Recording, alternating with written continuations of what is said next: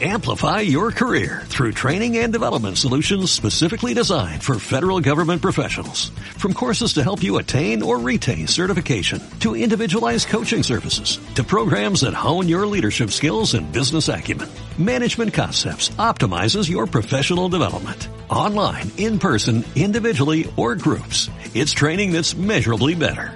Learn more at managementconcepts.com. That's managementconcepts.com. Esta es una producción de Grupo Fórmula. Encuentra más contenido como este en radioformula.mx. Minutos, ¿qué tal? Muy buenas tardes. Los saludos, soy Eduardo Ruiz Gile. Esto es viernes. Estamos en viernes. Un día, un día que ya fin de semana dentro de la pandemia, la verdad, ni cuenta de la gran diferencia, porque seguimos aquí. Estoy aquí en la Ciudad de México en Grupo Fórmula, radio, televisión, internet y redes sociales. Aquí en la Ciudad de México, pues todos hoy en la Ciudad de México. Mónica Uribe. Hola, ¿cómo están? Buenas tardes. Venus Rey Jr. Buenas tardes a todos, ¿qué tal? Bernardino Esparza. ¿Cómo están? Muy buenas tardes a todos. Hugo Páez, que ya me lo imaginaba ahí disfrutando del clima de Mazatlán, pero siempre no te fuiste, mi querido Hugo. No, me voy posiblemente en octubre, a mediados de octubre, por allá estaré. Muy bien, ya te quedas hasta el fin de año, ¿no? Eh, no, no, no, regreso y luego me voy en, en diciembre. El 11 de diciembre. Para ahí los veo. Viajero. Yo quiero hablar sobre el famoso paquete económico 2021. Y quiero hablar porque creo que es un documento que peca de optimista, empezando con el pronóstico del crecimiento del Producto Interno Bruto del país para el año entrante, en donde los genios de Hacienda dicen que el país va a crecer 4.6%. Si consideramos que este año el país va a decrecer de 10 a 12%, ¿se imaginan el brinco, el salto olímpico que tiene que dar la economía para ir de menos 10, menos 12 a más 4.6?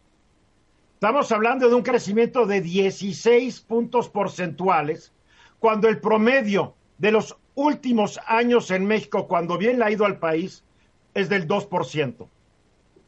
O sea, los genios de Hacienda nos quieren convencer que ahora el crecimiento va a ser ocho veces mayor en porcentaje a lo que ha sido, por lo menos durante los últimos 20 años, lo cual es increíble, inaudito y absurdo. ¿Por qué es tan importante el dato del crecimiento del PIB? Porque todo el presupuesto se finca de manera muy importante en ese dato. Si el Producto Interno Bruto crece más, quiere decir que hay mayor recaudación fiscal, porque hay mayor producción del sector privado. Pues eso no va a ocurrir. Otro de los supuestos que México va a estar exportando, va a tener, va, a tener una exportación, si no me falla la memoria, de un millón ochocientos cincuenta y siete mil barriles diarios, lo cual también es una imposibilidad. ¿Por qué? Porque no se va y no se ha llegado en lo que va de este sexenio, no se ha llegado ni a, ni a los objetivos de perforación y explotación de pozos petroleros. Por el otro lado, a la Comisión Federal de Electricidad se le está reduciendo el presupuesto más o menos en un 9%, lo que significaría que tal vez los genios de Hacienda se dieron cuenta que como la economía no va a crecer como ellos planean que crezca, pues la Comisión Federal no va a tener que generar la electricidad que supondría un crecimiento económico de esa magnitud.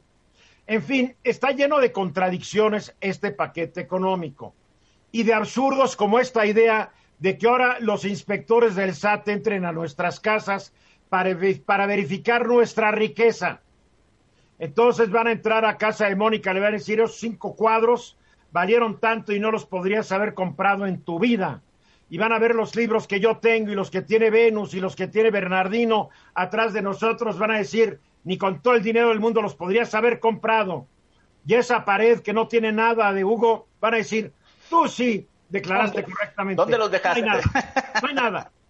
O sea, vean qué reverenda estupidez, que además atenta con un precepto constitucional que dice que una persona no puede ser molestado en su domicilio. Si se aprueba esto, va a ser una cascada de amparos contra una ley que va a ser francamente anticonstitucional.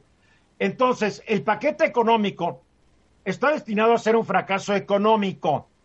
Sin embargo, el paquete económico está destinado a ser un éxito político. ¿Por qué? Porque gran cantidad de recursos se van a los planes sociales del presidente. Las becas para estudiantes, las becas para personas mayores, las becas para mujeres que tienen hijos y están solteras, las becas para esto, para esto, para esto, para esto. Qué bueno, yo no estoy peleado contra eso. Pero se sigue manteniendo una obra que ahorita, ahorita resulta faraónica, que es el tren Maya. Y coste, siempre he estado yo a favor del tren Maya. Ahorita es faraónica. Un aeropuerto que ahorita resulta faraónico, aunque cueste menos que lo que iba a costar el de Texcoco. Un transísmico que para que se recupere la economía va a faltar un rato.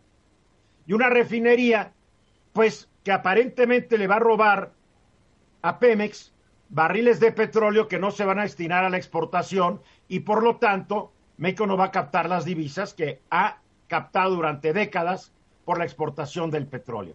Entonces es un presupuesto, un paquete económico francamente con tintes políticos para apoyar a las bases que apoyan al presidente y así asegurar la elección del 2021, aunque nos lleve el tren, porque este presupuesto no va a funcionar. He dicho.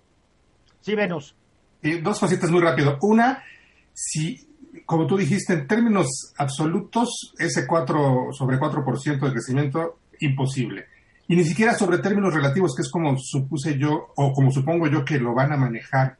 Van a decir 4% respecto a este año 2020 que cayó, y sí es posible que crezca algo en 2001 respecto a 2020, pero nunca respecto al, al promedio que teníamos de alrededor de dos puntos en los Es que no va a crecer, 16 se va a caer años. menos, se va a caer menos despacio. Sí. Porque si ahorita se cae 12% y el año que entra se cae 4, quiere decir que no creció. Claro, No se supuesto. cayó tan rápido, mi querido Venus. Cuidado. sí. Mónica, El punto aquí es, es la situación política.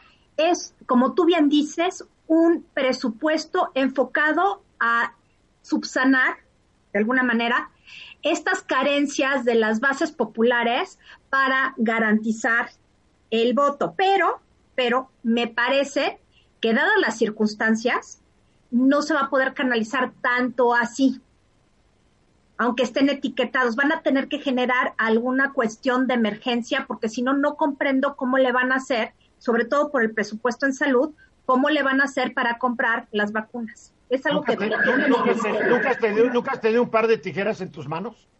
Sí, claro, van a hacer eso, pero de todas formas le va a salir mira, el tiro por la nada los, a los planes sociales no les van a quitar un peso, que quede claro. Van a tijeretear otras cosas, van a tijeretear cultura, van a tijeretear lo que tú quieras, pero no van a tijeretear los planes sociales. Con eso no se juega, no se Sí, juega. no, se, no se debe jugar, pero de todas maneras no lo tengo tan claro.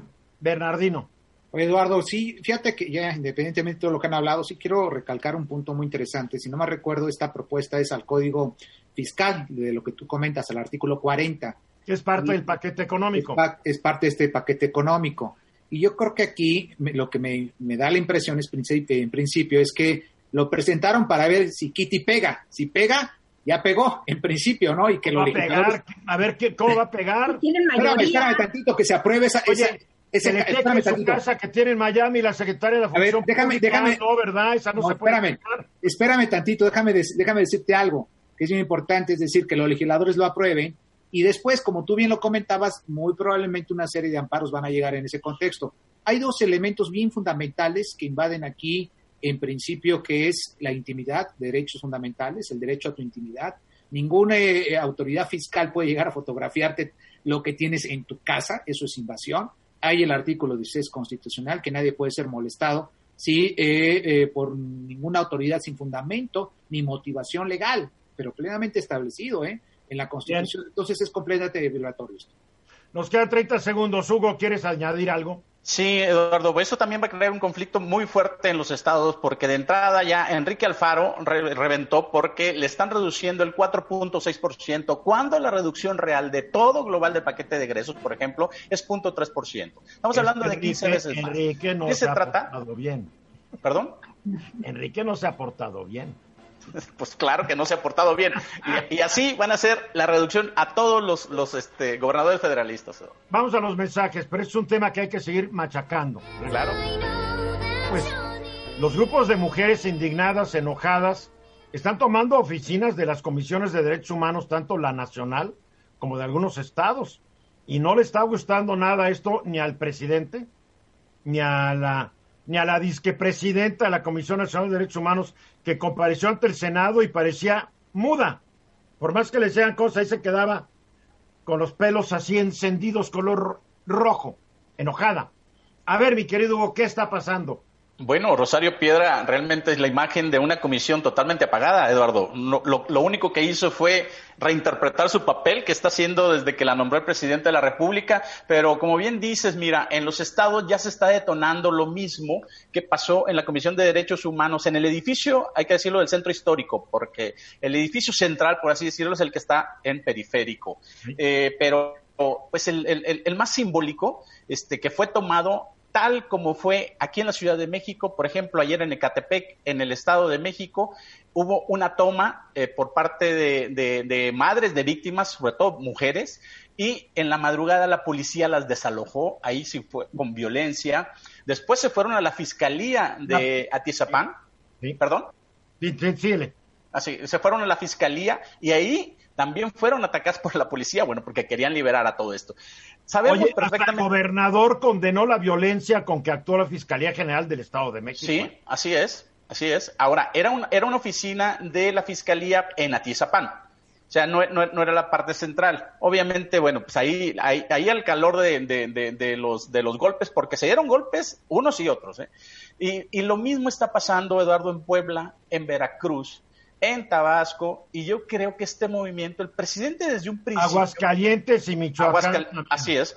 En, Aguascalientes y Michoacán, desde un principio el presidente cuando el, eh, el movimiento feminista en la Ciudad de México empieza a, protestar, el presidente creo que reacciona de una forma también virulenta y eh, prácticamente los hace de nuevo adversarios, como a otros grupos, y él, él este, infiere en que son grupos conservadores a mí me parece realmente ambivalente que sean grupos conservadores, pero grupos conservadores radicales que están asusando a estos grupos feministas para, dice él, para golpearnos, ¿no? Y, él asume que es un pleito contra él directamente. Yo creo que en la Ciudad de México era, era más un pleito contra eh, la jefa de gobierno, Claudia Sheinbaum, pero bueno, el presidente lo asume como todos sabemos, en la, en la conferencia de Palacio, es un golpe contra la cuarta transformación. Y yo creo que ahora ya se está volviendo un movimiento más nacional, Eduardo, porque las comisiones de derechos humanos y todos estos grupos están muy interconectados. Son grupos que se apoyan unos a otros. De hecho, la Comisión Nacional de Derechos Humanos, a mí me tocó este, poner una denuncia de un caso en Sinaloa de un, de un periodista que se murió. Y, este, y la misma Comisión de Derechos Humanos Nacional me conectó con la de Sinaloa, fue una actuación magnífica de las dos, ganamos el caso, pero ahí se ve la interacción y también de los grupos, sí, los grupos activistas de los estados que están bien, perfectamente bien conectados, se comunicaron conmigo y todo. Yo creo que algo es que está pasando y el presidente se aventó una lacrán a la, a la, cabeza. ¿eh? Mira, hay un problema con el presidente, que todos estos delitos que tienen que ver con las mujeres, no solamente los feminicidios, él tiende a ignorarlos. No hay que olvidar que en su segundo informe, el presidente dijo casi todos los delitos han, en casi todos los delitos ha habido disminución en comparación con noviembre de 2018. Hay menos secuestros, feminicidios, robos a transeúntes, a transportistas, menos robo de vehículos, robo en transporte público. Solo ha aumentado dos delitos, dijo, homicidio doloso y extorsión. Bueno, a mí me preocupó cuando escuché esto, porque el abuso sexual subió 8,5%, el acoso sexual 45.45%, hostigamiento sexual 18, violación simple 7.6, violación equiparada 21%, de, de, violencia familiar subió 33%, violencia de género en todas modalidades subió 60%, eh, total de delitos contra familia arriba 33% subieron. Y es él, él dijo que nomás dos delitos habían aumentado y como que no quiso incluir todos estos delitos donde la mujer en su caso es víctima, donde los niños son víctimas, lo cual sí me preocupó sobremanera y tal se puede amarrar a esto que tú estás diciendo, Hugo. Claro, Claro, porque, porque en esto, Eduardo, eh, donde, donde también eh, hay, mucho, hay mucho rebote, es que en todos los organismos, las ONGs que él ha recortado y atacado, los fideicomisos, todos estos también han servido, por ejemplo, para refugios de protección a víctimas y se los ha recortado. También este, para, para, no nada más es refugios de protección, sino ayuda. Una víctima que es muy pobre le tienen que ayudar a, que, eh, a pagarle avión, este, viáticos y demás para que venga a poner denuncias si es un delito federal y demás. Esto ha violentado todo esto y además él piensa que con este tipo de acciones va a bajar el número de delitos. Ahora, el presidente debe ser consciente, todo es político. Todo es político, claro. Él en su actuación como líder social, todo era político. Digo, o sea, ni, modo que cuando lo, hacía, lo hacía era bueno y cuando lo hacen sus adversarios o grupos que no más quieren justicia, sea malo, ¿verdad? Mónica. Bueno, aquí hay algo súper interesante y es que el presidente ha atacado a todas las organizaciones no gubernamentales, sean sean aquellas que finalmente son apoyadas o fueron apoyadas por el gobierno o que fueran completamente independientes. No entiende o no o dice no vamos, dice no entender el papel de estas organizaciones intermedias, que creo que ya en la etapa de desarrollo institucional de México son necesarias, lo mismo que los organismos autónomos y todas estas instituciones que no son el gobierno, no son el Estado, pero tienen que estar porque la sociedad civil se tiene que expresar. El problema, es que en los sexenios pasados, muchas de estas ONGs vivían del gobierno y se convirtieron en apéndices del gobierno. Y unas pero, hay algunas, hay algunas independientes. Pero una cosa es la, la, nota que les daban de nuestros impuestos. Pero una cosa se desprestigió el sector de la ONG, se desprestigió. Pero hacen una labor. Pues sí, pero ¿sabes qué? Si quieren hacer labor, que no vivan de nuestros impuestos. Está bien, pero sí la hacen y están muy hostigadas en este bueno, momento. Bueno, entonces que se busquen la lana fuera del gobierno. Ven, Rey. Sí. Eh, a mí me parece poco serio que la gente diga, o que algunas personas digan que, eh, que el feminismo es conservador o que están atrás los conservadores, porque de entrada y por naturaleza el feminismo es contestatario y tiende a ser radical. Yo simpatizo totalmente con el feminismo y entiendo, entiendo que su única forma de abrirse paso es con acción, no, porque nadie las oye, una, autoridad no está dispuesta a escucharlas y por lo visto, especialmente las que tenemos ahora, están renuentes a hacerlo. Lo único que les queda a estas mujeres es actuar. A veces no nos gusta o a veces a algunos no les gusta cómo actúan, pero me parece que es la única vía que tienen. Me extraña que a todos estos izquierdistas se les haya olvidado una máxima izquierdista una estrategia, que cuando todas las puertas institucionales se cierran, hay que recurrir a la violencia. Claro. pues es que no son tan izquierdistas, la verdad. Siempre han actuado los de izquierda auténtica. Bernardino. Eduardo, mira, desafortunadamente eh, aquí los derechos humanos se están politizando, lo que no, nunca debería de ser. Son derechos que tú los tienes por el simple hecho de haber nacido. Se han creado organismos autónomos constitucionales como es la Comisión Nacional de Derechos Humanos y las comisiones locales, donde los ciudadanos tienen todo el derecho y las autoridades de estas comisiones la obligación de atender sus demandas. El problema es que han puesto en muchas de ellas. Por eso, por eso se están politizando, que nunca se deberían de politizar, estos derechos humanos. Yo creo que están politizadas, mi querido Bernardino. Sí, Eduardo, pero es, la vida la que estás jugando contra ello, contra la política. Que hubiera presencia de la Comisión de Derechos Humanos, que la siguiente chamba que les daban era de Procurador General de la República. Digo, por favor. ¿no? Sí, Eduardo, a lo que yo me refiero es que las atribuciones son muy claras de la Comisión Nacional de Derechos Humanos. Es lo sé, lo sé y, entiendo el punto de vista, la ley está para cumplirse. Pero el problema es que nunca se ha cumplido hay recomendaciones, y lo decía Hugo, justamente que sí se, se, llevan muy bien, se han llevado muy bien a través de la Comisión de Derechos Humanos. Y han sido recomendar las autoridades y las han acatado muchas veces, otras no, eso es cierto, pero la, función de la comisión ha sido muy buena y muy positiva durante muchos años. En la CNDH ahorita pusieron una títere. Oh, que, no, sí. no puede ni hablar en su defensa cuando comparece ante el Senado y la tiene que estar defendiendo como padera a las senadoras del PR, de, de Morena y ella sentadita con su cara de yo no sé nada. Es terrible. Es que no sabe nada. ¿Mandé? no sabe eh, nada. Oye, oye Eduardo, eh, yo creo que lo, que la acción que hace el presidente al eliminar las ONGs y estas, este, estos organismos es una justificación, porque una cosa es eliminarlas y otra cosa es depurarlas. Tú tienes razón cuando dices que hay que hubo mucha corrupción en esto. pero dinero, ya digo, Eran para estatales, mi querido Hugo. Claro. Estás escuchando Eduardo Ruiz Gili. Regreso un minuto después de la hora. Mucha gente está muy ofendida por el hecho de que una pareja de argentinos, ahí en la colonia muy de moda, la Condesa, en la Ciudad de México, una pareja de argentinos insultaron a una mexicana y la llamaron India horrible. Estos argentinos. La gente está pidiendo que les apliquen el artículo 33, que los expulsen del país. No creo que sea para tanto, pero creo que sí es para descubrir y, y, decir quiénes son. Creo que por ahí traes, no sé si traigas la identidad de esta pareja, que creo que además son bailarines de tango en un antro ahí en la Condesa o en la Roma, lo cual, digo, está bien que seas bailarín, pero estos se han de creer de sangre azul, entonces insultan a una mujer en el país que les da cobijo, porque seguramente en el suyo se morían de hambre. Y sí me ofende lo que estos hicieron. Y, y otro que también le están, lo están insultando por su apariencia física es a Gibran Ramírez, que es un joven de 30 años, muy inteligente hay que decirlo, que no es nada agraciado por la naturaleza, también hay que decirlo, pero lo están insultando porque no es carita, porque es moreno, porque está gordito. Digo, estamos muy mal en ese sentido. Yo te digo, a mí a cada rato la gente que no me quiere me dice, Ruco, ya ponte la pijama viejito, ya sabes, como si la edad fuera algo que se pudiera evitar. Yo nomás les digo, ojalá que llegues a mi edad, estúpido. Como me insultan, ¿no?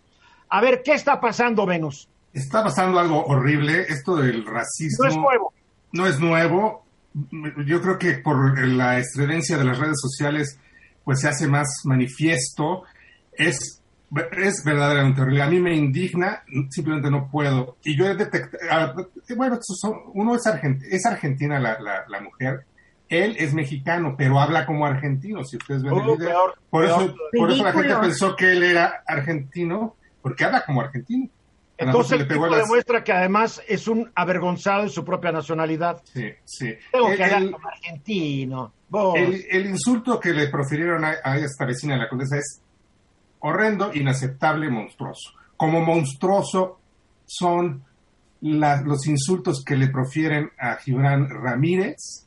Son simplemente inaceptables. A lo mejor uno dice, bueno, es que... Llama, a ver, para que la gente sepa, ella se llama Julieta Barrio Nuevo. Barrio Nuevo. Pero habla como de una barriada vieja, sus, lo que sale de su boca. Y el otro es Alejandro Montes de Oca. Al rato nos va a decir que es descendiente de un niño, de un niño héroe que no tuvo hijos. Ah, no, porque eres argentino, quieres ser argentino. Ya. Quieres ser argentino, Oca y Barrio Nuevo. Sí, sí, este, digo, tampoco es para aplicarles el 33 ni nada, no, tampoco, ¿no? Pero, sí, pero sí exhibirlos. Sí exhibirlos porque es inaceptable. Pero mira, este, a lo que voy, a, veces entre la gente común, la gente normal, hace este tipo de expresiones, pero lo, que me preocupa a mí es que cuando ya personas en los medios o, personas que son figuras públicos, públicas se suman a esto. Ah, yo he detectado que hay... Jorge Castañeda y a los otros dos, ¿cómo se llaman? Ah, hay uno que, especialmente ha sido muy duro con, con Gibran, le ha hecho mofas bastante crueles, que es eh, Pedro Ferriz y Har. Pero Pedro Ferriz tampoco tiene mucho que decir, ¿no? Pero en fin. hay, hay, hay, políticos... tacones alturizados porque no acepta su estatura, también tiene un problema, ¿no? Hay políticos buleados, hay políticos buleadores, hay periodistas como estos que mencionamos, eh, buleadores y que tienen eh, comentarios discriminatorios, hay unos comentarios que, dicen, bueno, es que es una bromita. No, no es una bromita, es una monstruosidad, es una infamia. Poner una cabeza olmeca para reírse de Gibran me parece una cosa espantosa, no lo puedo soportar. Que se me hace una cosa eh, inhumana. No, te voy a decir dónde está la idiotez. Las cabezas olmecas son grandes obras de arte. Claro. Si yo fuera Gibran, ¿sabes qué diría? Gracias. Me están comparando con una gran obra de arte de la civilización madre de América. De América. Por lo menos de, Mesoamérica, que es la, Olmeca. y ni para insultar sirven estos idiotas. A otra eh, senadora que le va muy mal eh, con los insultos es a Citlali Hernández. Uno puede, no estar de acuerdo con lo que dice. Por ejemplo, yo no estoy de acuerdo con, con la senadora Citlali, ni tampoco estoy de acuerdo con mucho de lo que dice Gibran Ramírez. Pero bueno, punto, pero jamás me atrevería a, insultarlos por su aspecto físico. Otro que también le va como... Al presidente, ¿cómo lo insultan por su edad? Exacto. a otro que le va muy mal es al gobernador Barbosa de Puebla, también se lo tunden por su aspecto físico. Yo creo que no se vale. Yo creo que antes... Pues somos un país muy racista y discriminador y no nos hagamos tarugos, pero siempre lo hemos sido. O, te discrimina por blanquito, hijo de gringa, o te discrimina por morenito, hijo de India. Oh, en este país nadie se salva, mi querido Benú. La, no la senadora que, de Movimiento Ciudadano que se refirió a la persona de su servicio doméstico, llamándola mi muchacha, después dijo, ay, es una bromita, no pasa nada. No, sí pasa. O sea, en el, en el lenguaje ahí se revela la estructura mental que uno tiene. Y, cuando utilizas expresiones clasistas, racistas, elitistas, es porque uno es un racista, un elitista, un clasista. Y, yo creo que, eh, principalmente las figuras públicas, los políticos, los periodistas, los líderes de opinión, son los que más se tienen que, más precaución deben tener. a ver qué pasó el otro día cuando Jorge Castañeda, que fue secretario de Relaciones Exteriores, dijo que Putla, Oaxaca era un pueblo horroroso y arrabalero.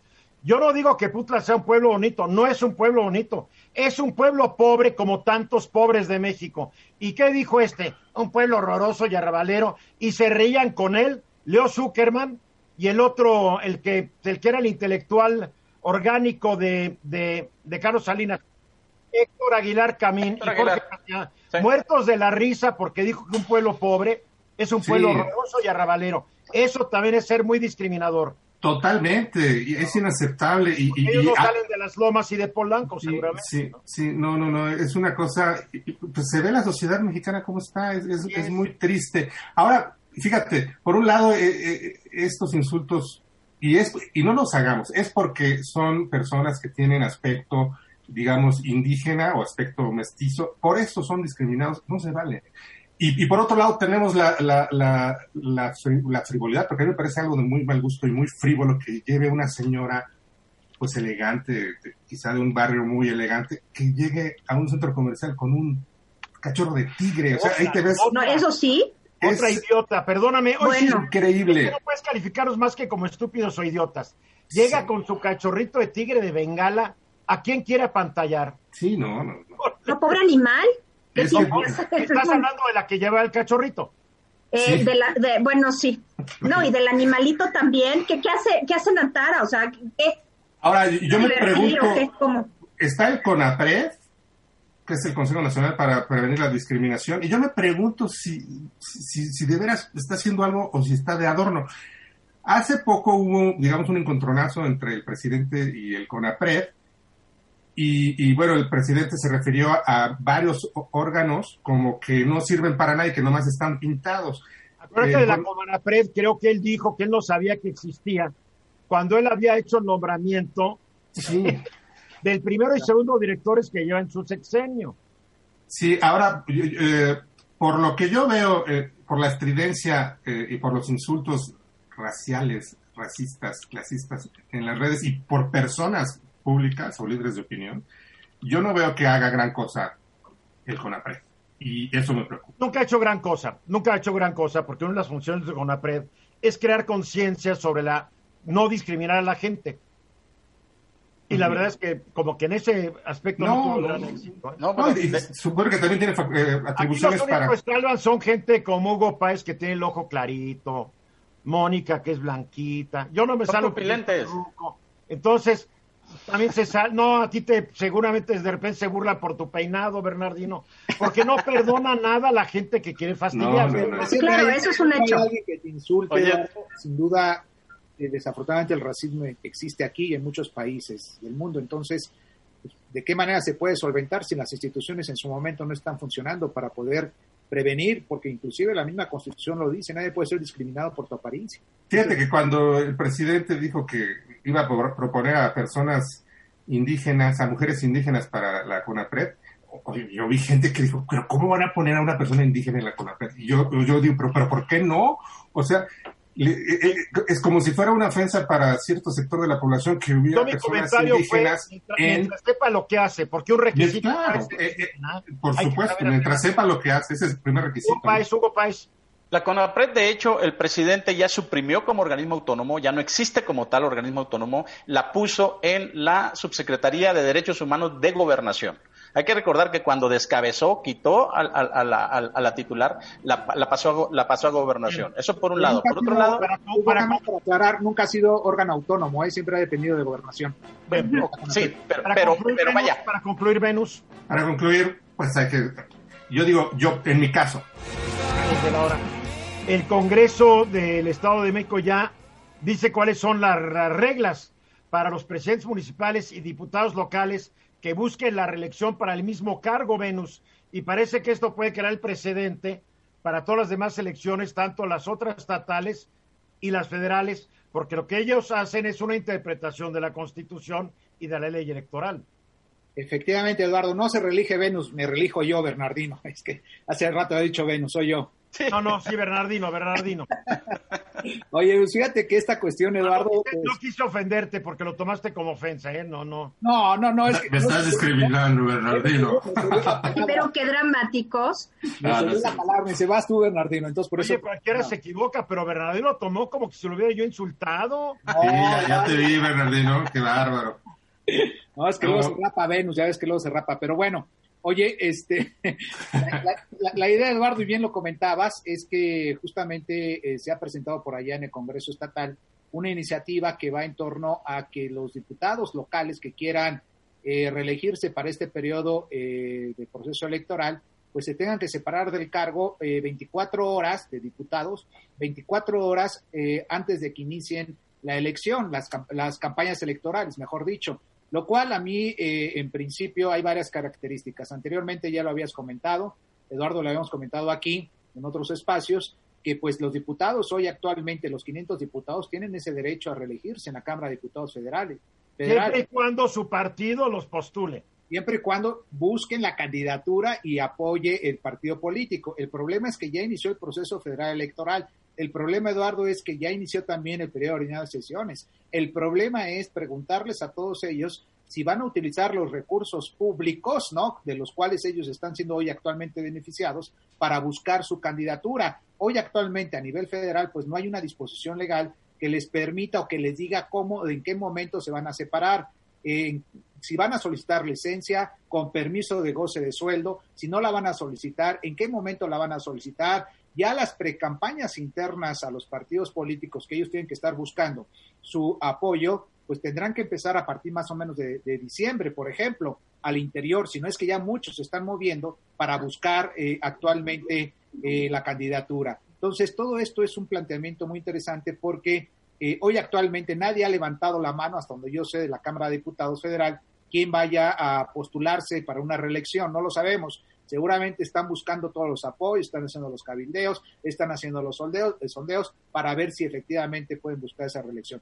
No sabemos. la lana, porque por más que los Oya y el hermano de López Obrador salgan que están recibiendo dinero ilegal, también están viendo dónde consiguen los recursos ilegales para financiar sus campañas. Fíjate, Eduardo, que hablando del presupuesto justamente de este paquete económico que se presentó en estos días, la Cámara de Diputados se dice que va a recibir alrededor, o está solicitando, mejor dicho, alrededor de 8 mil millones de pesos, poquito más de mil millones anterior al presupuesto anterior, lo cual, si muchos se van a mover, si muchos van a pasar de un proceso a un otro proceso de reelección, acordémonos que el primero de septiembre del 2021 se termina el, el periodo de estos tres años de los reelectos. ¿Cuántas iniciativas de ley presentaron? ¿Cuántas veces tomaron tribuna? ¿Cuántas iniciativas de ley se aprobaron? ¿De tomar tribuna, de atacarla y el montón?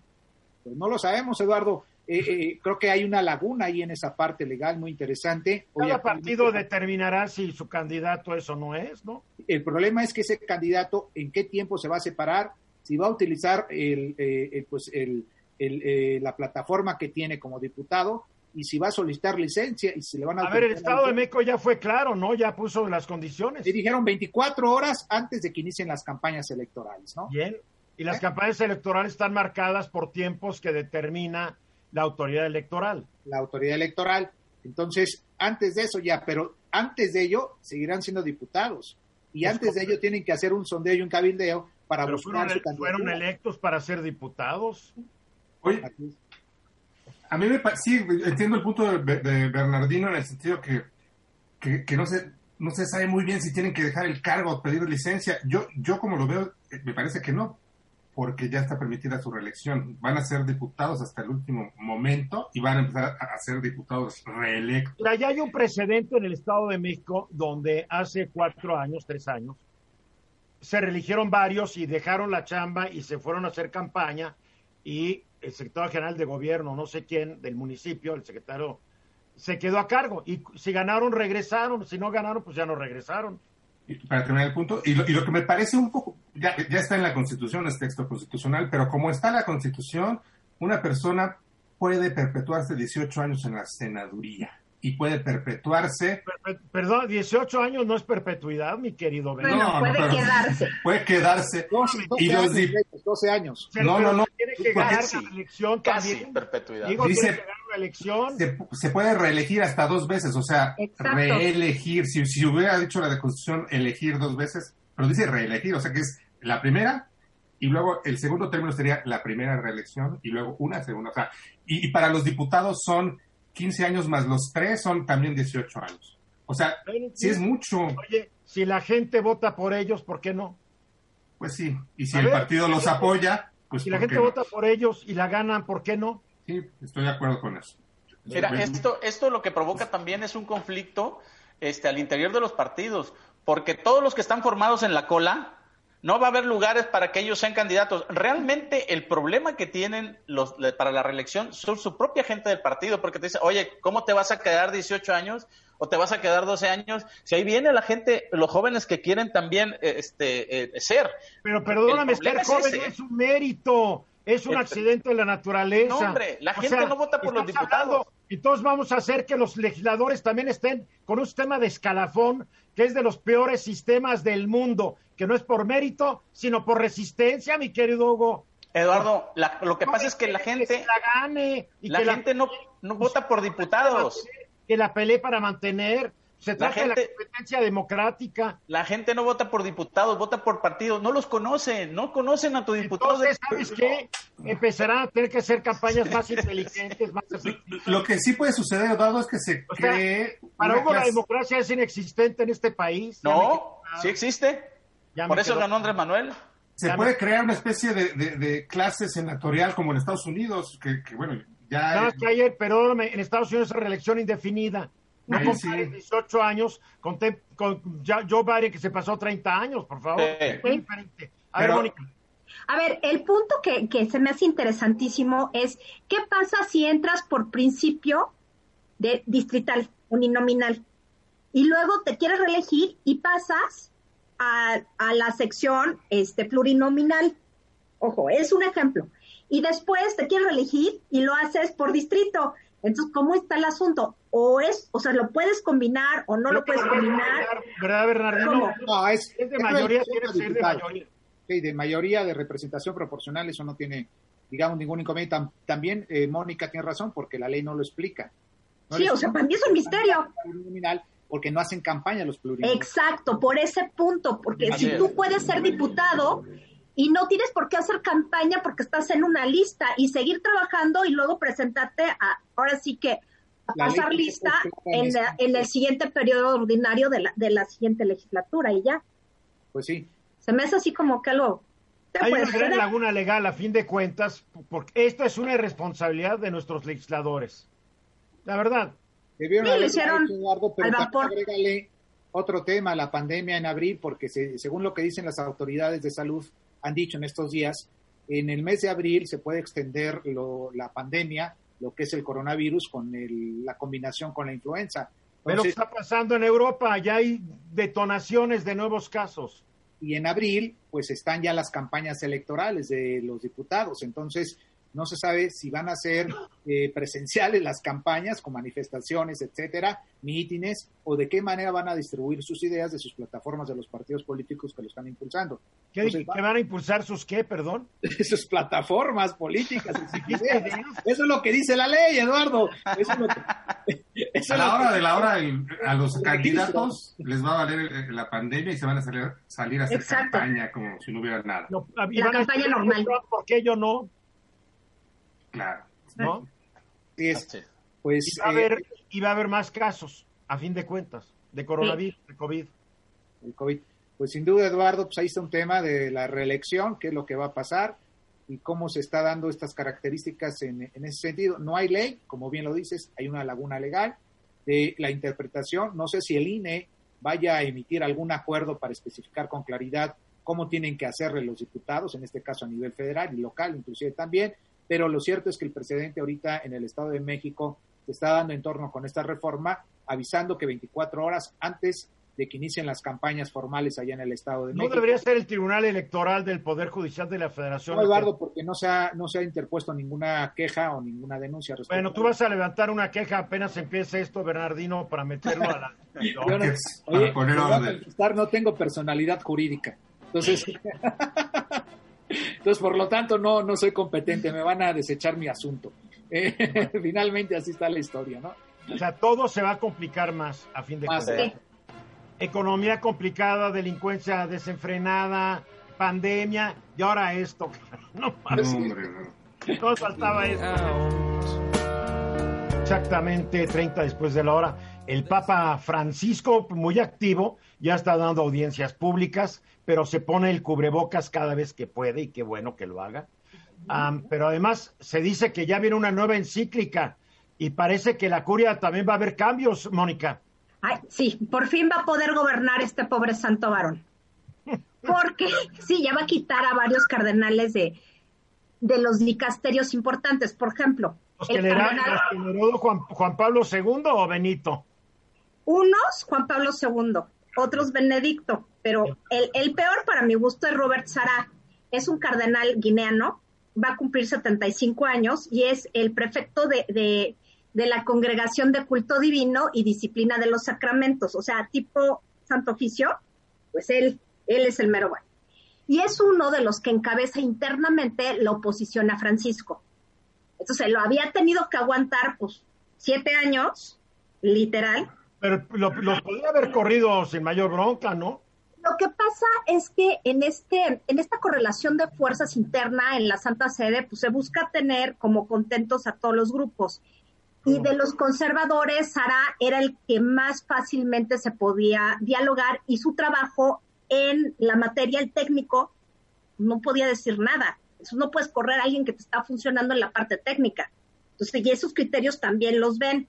Pero eh, lo interesante es que la semana pasada se reunió el Papa con Sara y parece ser que le dijo, ¿sabes qué? Bye.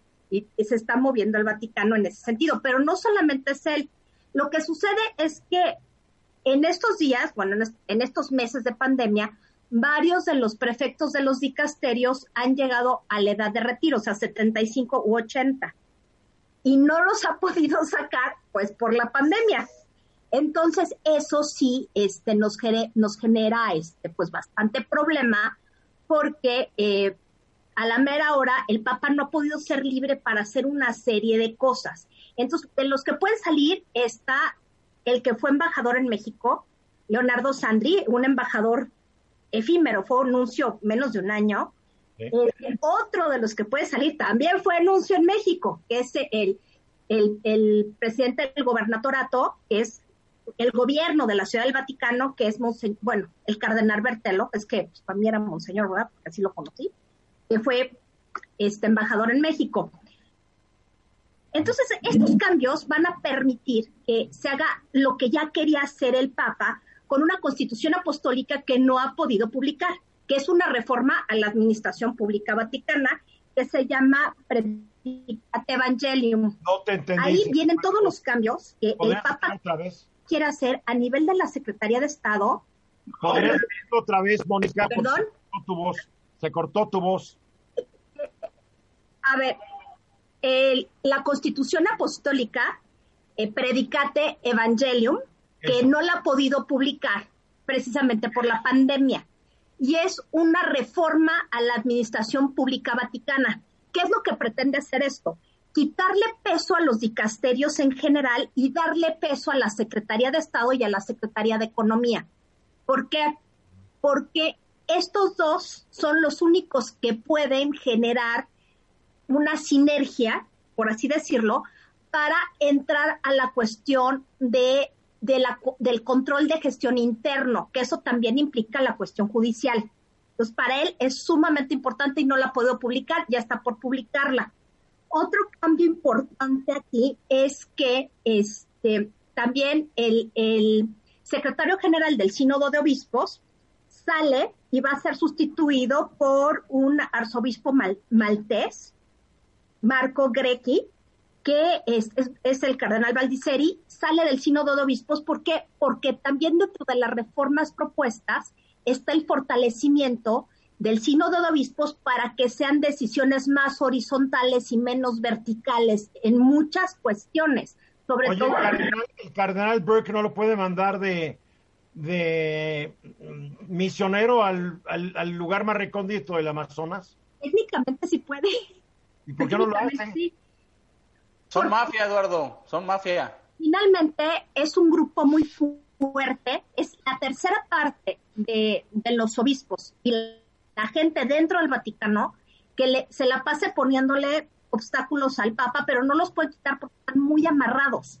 O sea, son como grupos que si mueve una pieza, se le puede descomponer otra parte. Lo que yo me imagino que está haciendo el Papa es como por las orillas, tratando de mover o sea, cortar las orillas para entrar poco a poco y no descomponer todo el asunto. que se apure porque no es un jovencito y tiene problemas de salud, ¿eh? Claro, y aparte, bueno, eh, viene lo de la encíclica, que sí, ¿se acuerdan que les dije que viene una encíclica? Se llama Fratelli Tutti, o sea, hermanos todos, que va a ser dada a conocer ya literal, así, directo, en Asís, el 3 de octubre, es decir, la víspera de la fiesta de San Francisco que es que es el que él tomó el nombre de Papa. Efectivamente. San Francisco de Asís. A ver, Venus. Eh, quiero hacer un comentario sobre esta encíclica. Fíjense, se llama Fratelli Tutti, quiere decir hermanos todos. ¿Por qué no lo pusieron sorelle tutte? Y, no lo digo, es decir, hermanas todas. Y no lo digo porque yo estoy convencido que el machismo está arraigado en el lenguaje y en la cultura cristiana. A ver, ¿por qué no pusieron hermanas todas? Está, está en italiano y no en latín. Está en italiano. Está en italiano. Las generalmente su título es en latín. Sí. ¿Qué pasa ahí? Pues finalmente, este, pues es el cambio del signo de los tiempos. Vamos a ver qué pasa. Ahora, creo que es una encíclica, independientemente del nombre, muy interesante porque trata sobre la solidaridad sobre todo en un continente como Europa, donde están llegando una cantidad inmensa de refugiados y que, que fue asolado inicialmente por el COVID y trastocó completamente las relaciones sociales. Entonces, esta encíclica va a tener que ver con esto. No ha trascendido el, el, vamos, el núcleo, se sabe, pero aspectos así como específicos de lo que va a tratar no ha trascendido. La tienen así como muy guardadita. A lo mejor pasando el día 15 empieza a salir más información, pero hasta el momento lo que se sabe es que trata sobre el mundo post-pandemia. Esto es. Yo creo que el mundo post-pandémico en Europa empezó mucho antes. Sí, claro. Empezó con todas las broncas en el Medio Oriente, cuando empezaron a salir sirios de todos lados, y podríamos decir que antes, cuando se abrió la cortina de hierro y empezaron a llegar polacos, checos, Europa Occidental. Bueno, pero es 89. empezó hace como 20 años. 30. crisis con la llegada de africanos por el Mediterráneo y de medio orientales después de, de todas las crisis del Medio Oriente. Claro, pero yo creo que la pandemia dio una visión completamente distinta de la vida y de cómo vivir la vida. Y yo creo que es a lo que se va a referir. O sea, no solamente a la cuestión de migración, que ya lo había trabajado mucho, y también a la cuestión ecológica, que también el Papa ha trabajado muchísimo la cuestión ecológica, y creo que de una manera muy prudente y muy inteligente. Pero aquí ya va a hablar más directamente sobre la conducta de, las personas con las personas, algo como más individual. Tengo la sospecha, pero no se sabe exactamente. ¿Tú crees que le hagan mucho caso? Porque realmente el catolicismo en Europa está en retirada. Yo creo que, que es una encíclica, por eso se llama encíclica, que da vueltas y es para todo el mundo. No es una carta pastoral. Pero ni los católicos lo pelan, y los no, católicos lo pelan menos. A, a veces los no católicos pelan más. La Laudato sí ha sido más, más tomada en consideración por la iglesia anglicana o por los luteranos muchas veces que por los católicos, sobre todo en Estados Unidos. También la iglesia anglicana en el Reino Unido, los luteranos en Escandinavia y en Alemania también están en retirada.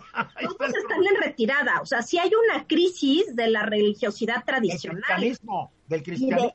Y de, las iglesias históricas en general. Vemos un... Las que pegan son las del pastor este que está preso por por pederastia. Los, los Nazón, Nazón. Los, pentecostales. Y, y, el Falwell, que era el presidente de Liberty University, pues que parece que le gustaba ver a su esposa en el, en el chacachaca con otros. Digo. No, sí, hay gente rara, hay gente rara.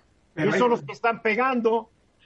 Lo que pasa es que se simplifica la religiosidad. Es mucho más fácil a un pastor que, que te diga canten y aleluya que seguir un sermón, que seguir toda una liturgia. Es muchísimo más fácil. Perdona, para empezar a entender lo de la Santísima Trinidad. Está compliqué, está muy complicado. Oye, yo digo hermanas todas, ¿no? No hermanos todos, por favor. Pues tendría que, yo creo que hermanos en castellano al menos incluye hombres y mujeres. Sí, sería Mira, ya te presa Vicente todos, empezó con el, amigos y amigas, niños. Otro día voy a, voy a poner ese punto, ya no nos da tiempo ahorita, pero a mí me parece importante. Sí, pero ahora sí que saludos a todos. No, tampoco el todos. O sea, el castellano es muy claro en eso. O sea, eh, un género incluye todo. El castellano es un, es un, idioma machista. Pues es el mío, ¿qué quieres que te diga? Pues sí, pero pues sea, eso, no, eso, eso, no, le quita lo machista. Ni, el castellano, búscate otro idioma. Ni le quita la lo machista a la cultura. Claro, es la tiranía, pero por supuesto. Hoy en adelante va a hablar inglés porque no hay géneros. Así de fácil. y ya. sí hay géneros a veces, pues, pero. Sí, pero. En inglés regresamos. que para ganar notoriedad le dio por pasear un bebé, un tigre de bengala bebé, con su correa en un centro comercial. Se ha haber querido muy exquisita o muy elegante o no sé qué. Para mí esa gente realmente es bastante idiota. Un tigre pertenece a la selva y si no, en un zoológico, pero de primer orden donde pues, el animalito pueda correr y todo. No, ahí lo llevan una correa como si fuera un perro faldero. Ah, ¿Y qué ha pasado después, mi querida Fernanda G. Tamayo? Hola, ¿cómo están? Buenas tardes. Gracias. Pues bueno, bien lo comentaban, no sé qué clase de persona es capaz de, en primer lugar, tener un animal exótico, tener un animal eh, salvaje en su casa y que seguramente, como las autoridades lo piden, debe tener eh, un espacio acondicionado especialmente para ese ejemplar, ¿no? Eso en primer lugar. Y en segundo lugar, ¿en dónde están las autoridades, tanto del centro comercial como de la, como, como las autoridades a nivel eh, de la Ciudad de México? En este aspecto se enfocan la Semarnat y la Profepa. El estatus eh, actual es que la Profepa fue a hacer una inspección a la supuesta casa donde localizaron que vivía esta persona que estaba paseando al, al animal, pero no encontraron a nadie que según eh, desde el 5 de septiembre no, no, había rastro de personas en este, en este lugar. Eh, me parece una situación que muy, muy difícil de explicar porque no, no, no me queda claro cómo una persona sale tan tranquila a pasear a un cachorro de tigre. Hay amantes de los animales, pero una persona que sale a pasearlo no, no, no lo considera un amante de un animal. Ahora, ¿está permitido en México o no está permitido? Sí está permitido tener un animal de, este, de, este, de esta especie, siempre y cuando puedas tener el, el, lugar donde lo tienes acondicionado lo más parecido a su hábitat natural. El problema viene después, cuando el ejemplar crece, es un, se convierte en adulto, ¿y qué hacen con estos animales?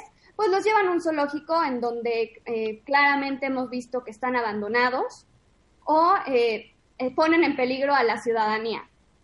Eh, lo que no está permitido es sacarlo a pasear como si fuera un perro. Y esto está establecido en la Ley de Vida Silvestre eh, de México. lo que no entiendo es por qué la ley lo permite. Exacto. Cuando un tigre bengala es una especie que está catalogada como en peligro de extinción. No lo entiendo. Es para que la ley mexicana estuviera un poco más actualizada y no permitiera que la gente y un particular tenga un tigre bengala. Y si lo tienes, tiene que ser un zoológico que te, le dé su hábitat como pertenece y no en, en una jaulita. No lo entiendo. Bernardino, ¿qué pasa en este país de leyes? Yo no sé, Eduardo, pero a mí me parece que todo este tipo de, vamos a llamarle así, de, de especies exóticas o exuberantes, la ley debería de prohibirlas. Eh, definitivamente, pero tácitamente, no importa que tengas un espacio acondicionado, no, no, no, eso no debería de existir. Eso voy. ¿Por qué? Porque el, el, el, el ejemplar eh, nace en un hábitat distinto al, al, que puede nacer un cachorrito de perro, ¿no? Bueno, este nació en cautiverio seguramente y, se lo compraron a un zoológico ilegalmente o fue importado ilegalmente al país. Pero el instinto, el instinto del animal siempre va a tener un instinto, con este caso es salvaje. ¿No? Y tienes que desarrollarlo. Yo lo he visto con, con perros que he tenido con razas y siempre eh, veo cuál es el instinto, chihuahua, pastor alemán, etcétera, para irle ayudando a desarrollar su instinto, que eso es bien importante y eso no se conoce, que eso es lo fundamental en ese sentido.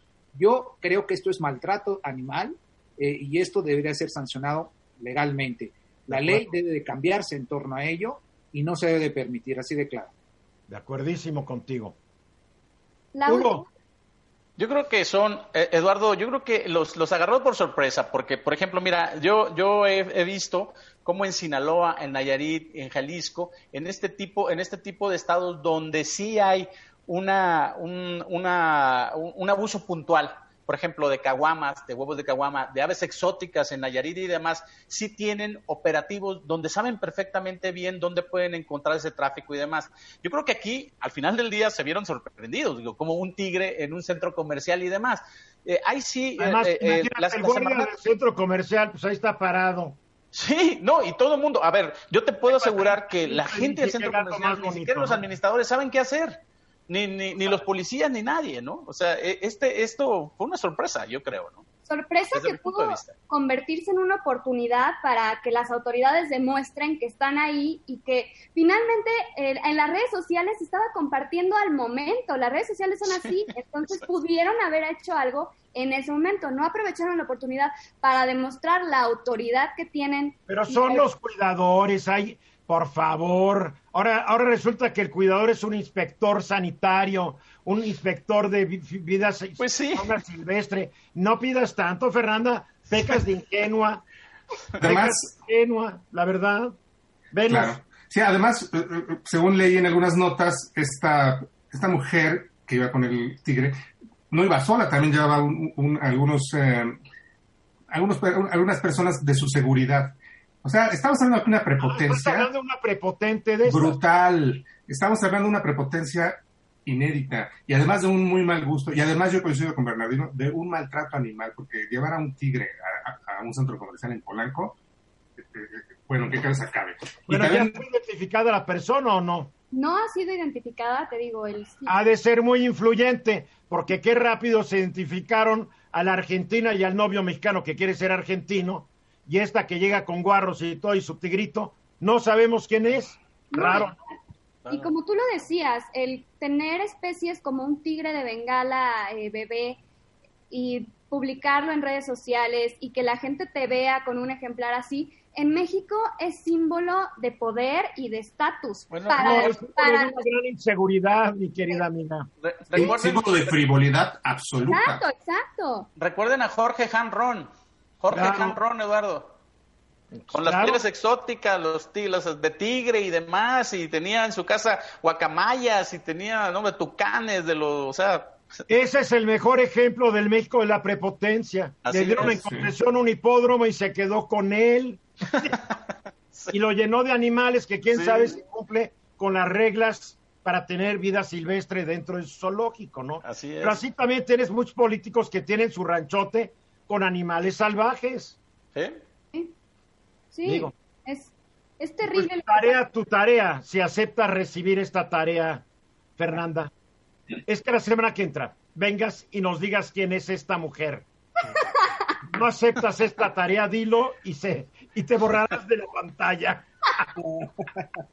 No, sí la acepto y nada más, o sea, hay que dejar muy claro lo que ustedes decían. ¿Por qué no hacer una actualización de las leyes en México en esta materia? La última actualización que hay es del año 2010. Entonces, se están basando en algo de hace 10 años. Oye, no hay ni ley para la reelección de los diputados. están pidiendo esto. No, ya, ya sé, ya sé. La de aguas es de 1944 con la Quieren frontera. pasar una ley para que vean si tenemos cuadros y cosas de entonces en la casa. Para que es el surrealismo esto. Sí, yo, yo sé. Y bueno, esta, esta ley, esta clasificación coloca al tigre de Bengala en riesgo. Ni siquiera está en peligro de extinción como lo clasifican organizaciones internacionales. En México nada más está en riesgo y por eso lo pueden tener en sus casas zoológicos. Porque capaz de que Hank o alguien como él, ¿cómo se dice? Hizo labor de cabildeo en el Congreso. Así es. Digo, es el influyentismo. Exactamente. Eso es lo que queremos que se acabe. Y es lo que prevaleció en este país durante décadas. Y por eso la gente llevó a López Obrador a la presidencia, para acabar con estas cosas. Pero, pues, digo, no se puede cambiar todo en un sexenio, hay que también aceptarlo. No, pero, o sea, lo que decías, de qué leyes se han actualizado, ok, hablaban de una de 1940 y tanto. No, pero ahí, no, 44. ¿cómo? Ahí, viene, ahí- ahí viene la La actualización. de de- aguas. La de ahí viene la actualización de la ley fiscal, no te quejes. Por eso no me dice- pero sí me molesta que no haya leyes contundentes y autoridades que si están viendo una situación que pone en peligro tanto a la ciudadanía como a un ejemplar o a mil ejemplares o un ejemplar aunque sea, hagan su trabajo, hagan lo que tienen que hacer. Cada Hola. quien tiene su lugar aquí y cada quien debe hacer su trabajo, punto. Tienes toda la razón. Bien, ya nos vamos. Venus, Fernanda, Bernardino, Hugo, gracias. Yo soy Eduardo Gracias. Ruiz y esta noche a las 10 en mi diálogo nocturno voy a tener a Alberto Ángel el Cuervo, que no solamente es ca- cantante, es pintor, toca el piano, escribe. Ah, la última, está tomando clases de violín. Nos Es un gran artista, ¿eh? Interesantísima. Sí. El Cuervo, que es un gran artista mexicano. Ahí va a estar a las 10 en facebook.com diagonal e Ruiz Gili. En mi viernes. ¿Cómo se diría? ¿Viernes de qué? Del espectáculo, ¿no, verdad? Ah, De la farándula. De la cultura. Ahí nos vemos todos. Gracias a todos. Fin. Esta fue una producción de Grupo Fórmula. Encuentra más contenido como este en radioformula.mx. Amplify your career through training and development solutions specifically designed for federal government professionals. From courses to help you attain or retain certification, to individualized coaching services, to programs that hone your leadership skills and business acumen, Management Concepts optimizes your professional development. Online, in person, individually, or groups, it's training that's measurably better. Learn more at managementconcepts.com. That's managementconcepts.com.